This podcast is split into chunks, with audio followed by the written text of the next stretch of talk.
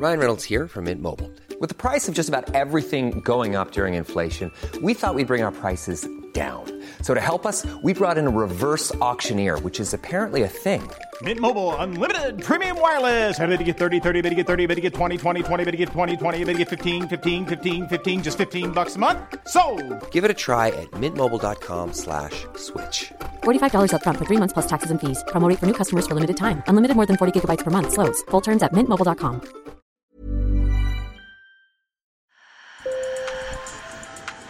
Bonjour. Hello. Hola. Marhaba sur le fil. Le podcast d'actu de l'AFP.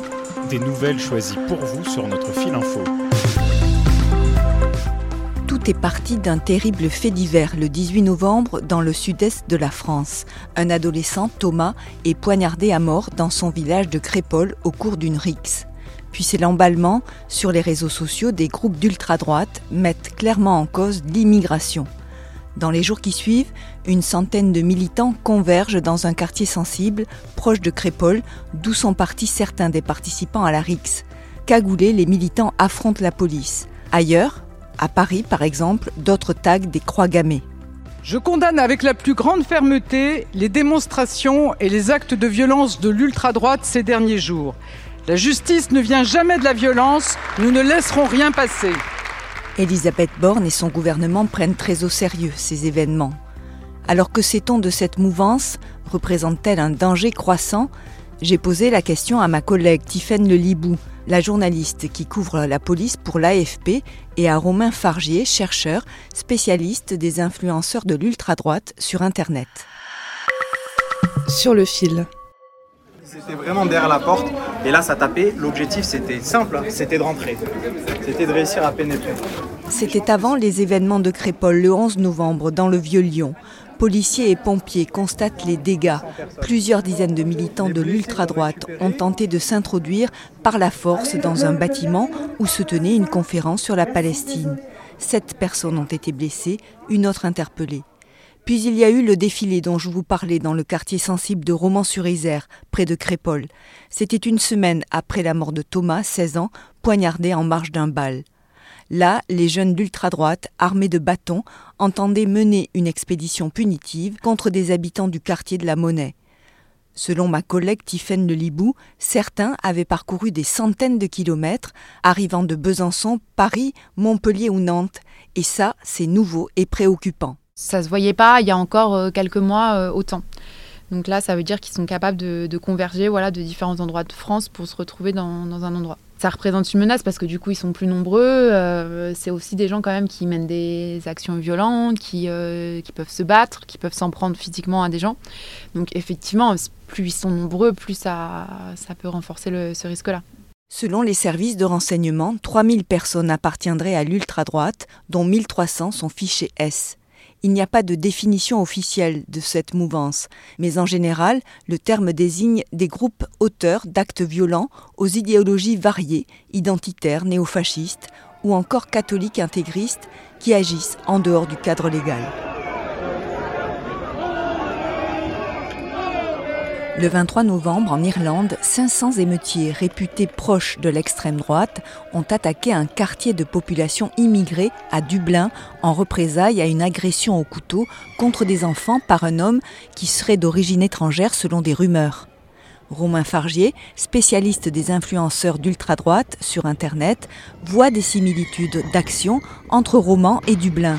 D'abord dans l'instrumentalisation des faits divers, en France comme en Irlande, ces groupuscules s'appuient sur la forte émotion suscitée par ces drames. Une médiatisation de faits divers euh, très euh, tragiques qui mettent en cause des personnes euh, issues de l'immigration ou immigrées.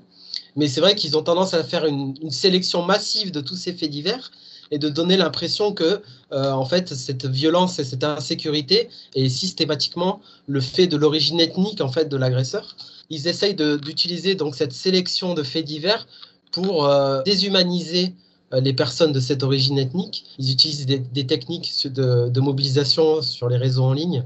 Donc, ce qu'on appelle l'astroturfing. Ils ont fait monter des hashtags sur Twitter, enfin sur X maintenant.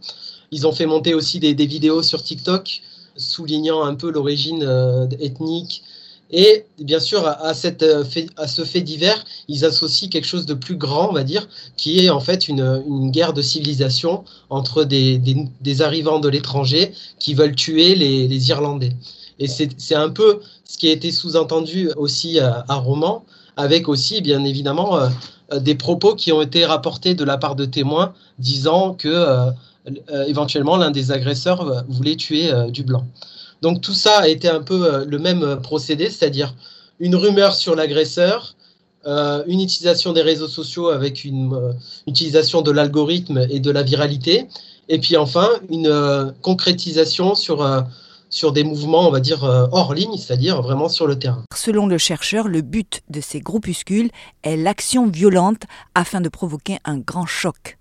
Ils veulent vraiment provoquer ce qu'ils appellent l'accélération de, la chute, de, l'effondrement euh, du pays pour pouvoir en fait repartir euh, sur de nouvelles choses, c'est-à-dire provoquer euh, une guerre civile ou un choc auprès de l'opinion publique. Face à cette menace, le ministre de l'Intérieur, Gérald Darmanin, a annoncé qu'il demandait la dissolution de trois de ces groupuscules d'ultra-droite pour, je cite, éviter un scénario de guerre civile. En 2021, le ministère avait déjà ordonné la dissolution de Génération Identitaire et un an plus tard des OAF de Paris.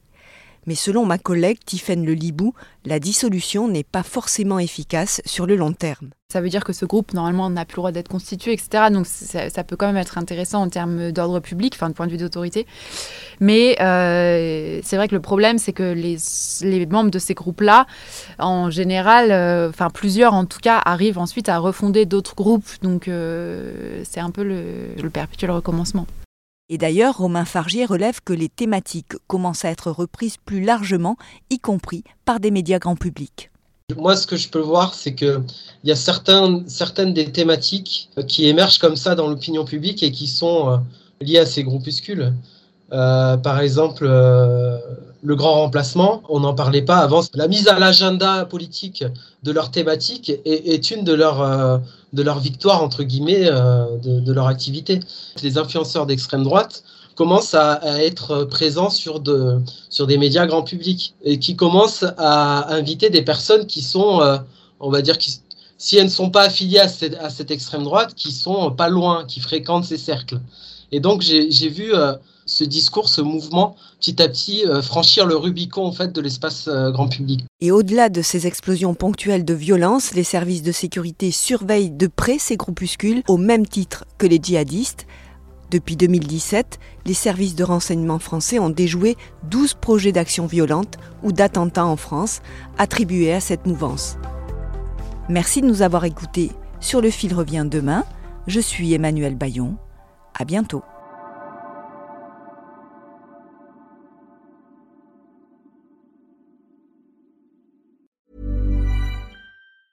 Mom deserves the best, and there's no better place to shop for Mother's Day than Whole Foods Market. They're your destination for unbeatable savings, from premium gifts to show-stopping flowers and irresistible desserts. Start by saving 33% with Prime on all body care and candles. Then get a 15-stem bunch of tulips for just $9.99 each with Prime. Round out Mom's menu with festive rosé, irresistible berry chantilly cake, and more special treats. Come celebrate Mother's Day at Whole Foods Market.